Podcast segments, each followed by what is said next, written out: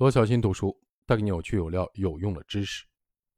这节的标题是做一次精彩的演讲。在演讲的一开始，告诉听众你要帮助他们解决什么问题。我们每个人都会遇到这样的情况：当走到一大群人面前时，我们立刻忘记了如何开始我们的演讲。我们已经排练过无数次了，但是没有意识到被那么多双眼睛盯着，我们会感到怎么说呢？不安全。于是，我们犯了一个严重的错误。每个业余的演讲者都会犯的错误，以一种笨拙的方式开始我们的演讲，不是用强有力的开场白，而是谈论天气、咖啡，或者这个房间里有一个你大学毕业以后没见过的家伙。当年上心理学入门课的时候，你们坐在一起，还记得蒂莫尔先生吗？天哪，他真是位幽默的老师。听众已经走神了，因为他们不在乎你是不是跟听众中某个人一起上过大学，他们相信自己。也不会觉得提莫尔先生那么有趣，听众不会对你的演讲感兴趣，除非他们知道你要做的一件事，帮助他们解决问题。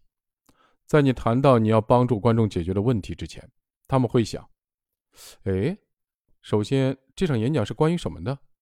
第二，我们为什么要听这场演讲？第三，演讲者有资格站在台上吗？所有的好电影都从一个问题开始，从问题开始是有原因的。问题是故事吸引人的关键。外星人 ET 能回家吗？不知道。让我们看看电影是怎么说的。在你提出问题之前，观众不知道他们为什么要集中注意力。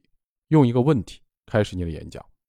你能帮我们阻止每年第四季度的收入下滑吗？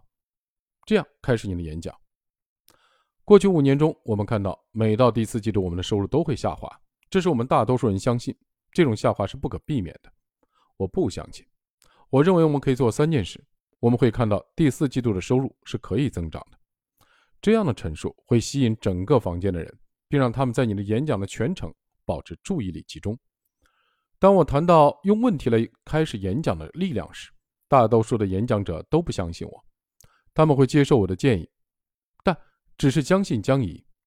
他们会在演讲的前十分钟谈到问题，但他们还是用介绍来谈到演讲。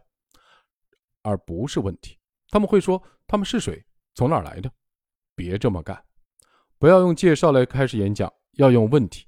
我一直到处做演讲，但是在开始演讲时，我从不介绍我自己。我会在演讲的中途，甚至在最后做自我介绍，或者更好的方法，让主持人来介绍我。为什么？因为任何人在知道我能解决一个重要的问题之前，为什么要在乎我是谁？当你通过谈论一个问题来开始演讲时，你会吸引听众。如果不以问题开场，听众就会坐在那里，不知道他们为什么要听你说话。